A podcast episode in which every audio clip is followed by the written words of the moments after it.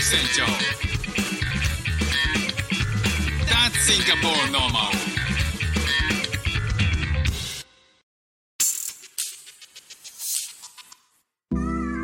どうも副船長です。シンガポールで4歳と5歳の息子の子育てをしている主婦です。このチャンネルは子育ての話や英語学習の話、海外生活で面白いと感じた日本との文化や価値観の違い、そこから改めて感じた日本のすごいところなんかをお話ししております。えー私はですね、あの、イヤホンを常時2つ使ってるんですよね。で1つは Apple から出している AirPods Pro。で、もう1個が AfterShocks っていう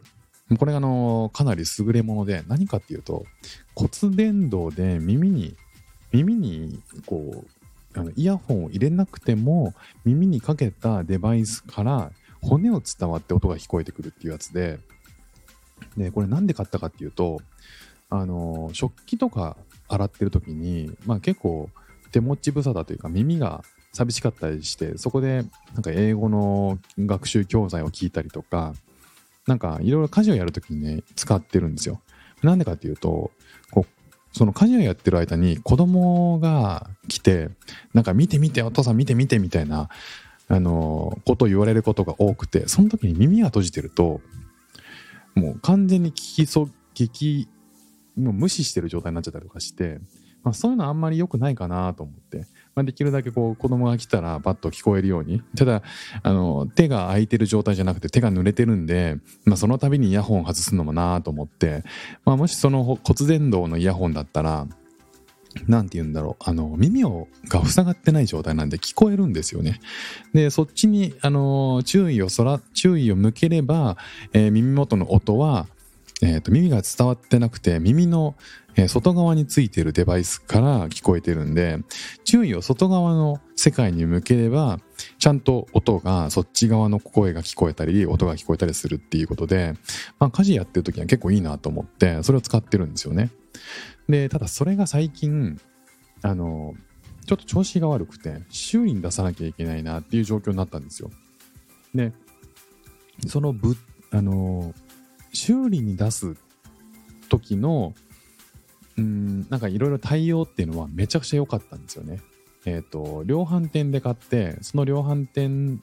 のレシートは持ってたんで一応こうワランティー、えー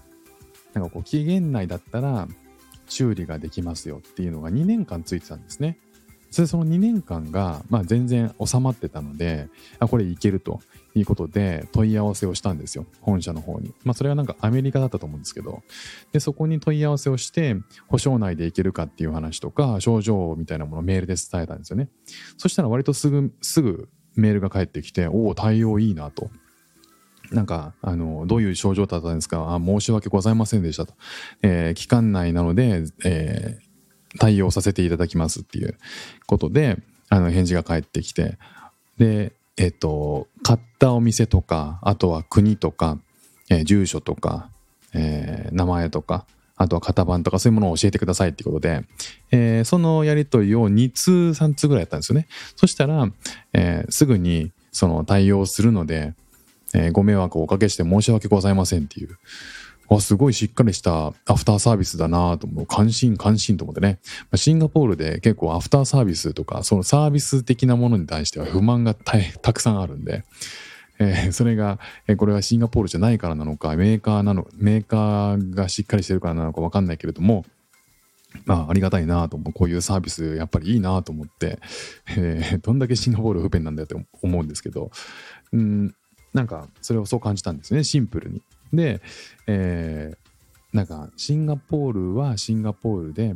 えっ、と、代理店があるので、そこからメールが行くと。なので、えーそこからのメールは、迷惑メールにもホルダーに入ってることとかもあるから、えーそこは注意深く見といてくださいって、チェックしといてくださいっていうメールが来たんですね、最後に。わあ、すごいなんか、ちゃんとしてくれたし、あとはもう安心だなと思って。で、まあ、数日後に、その迷惑メールに入まさか入ってないだろうなと思って入ってたら見たんですよ。そしたら、まあ、まんまと入ってて、で、そのメールがですね、えー見たら、えー返品交換をいたしますと。で、えっ、と、その際に必要な書類は、えっ、と、保証書とレレシート、あとは、あそれぐらいかな、あと箱とか商品とか、それを見せてくださいっていうことなんですけど、もう肝心な、そこまでいろいろやってくれたにもかかわらず、えー工場というか、その倉庫があるので、そこに取りに来いと。で、配送は一切やってないですっていうメールなんですよね。で、シンガポール、国土も狭いし、東京23区と同じぐらいの広さなんで、まあ、移動は便利だし、まあ、あちこち移動するのにね、あの、電車もバスも、え公共交通機関はかなり整理されてて、移動便利なんですよ。ただ、基本的に倉庫ってどういうとこにあるかっていうと、端なんですよね。端っこの方。で、その端っこの方を、なん、端っこの方にもう、その倉庫はあるという 情報がそこに記載されていて、その住所を検索して Google マップで見たら、まあ、家から片道54分ですよ。そこにイヤホンを取りに行かせるのかっていうここまでアフターサービスしっかりしていながらデリバリーはしてくれないんだっていうことに、まあ、としたね、がっかり感というか、なかなか、うん、往復で2時間ってね、結構かかりますからね。で、ましてや、その土日にそれを行くっていうのもね、なんか、まあ、子供たちもね、なんか、乗り物好きだけど、絶対飽きるだろうなとか思ったりとかして、だから平日になんか時間作って取りに行かなきゃいけないんですけども、大体それが連絡来てから2週間ぐらい過ぎてるんで、うん、いつにしようかなっていうふうに、ま考えてます。なんか移動できるのは便利だし、いいんだけれども、そのデリバリーをしてくれなくて、取りに来るのは楽、取りに来るのはみあの大した問題じゃないだろうっていうことでもないんでね。まあ、あの、シンガポール特有なんでしょうけど、割とね、なんかこう、修理とか返品交換とか、そういうのはね、デリバリーで対応してなかったりするんですよね。まあ、日程を調整していこうかなっていうふうに思ってますけどね。まあもちろんね、なんかそれで行かなくて返品交換できなくなるのも尺だし、大事な、あの、イヤホンだし、それをつけないことによって子供たちとのコミュニケーションができなくなるのもね、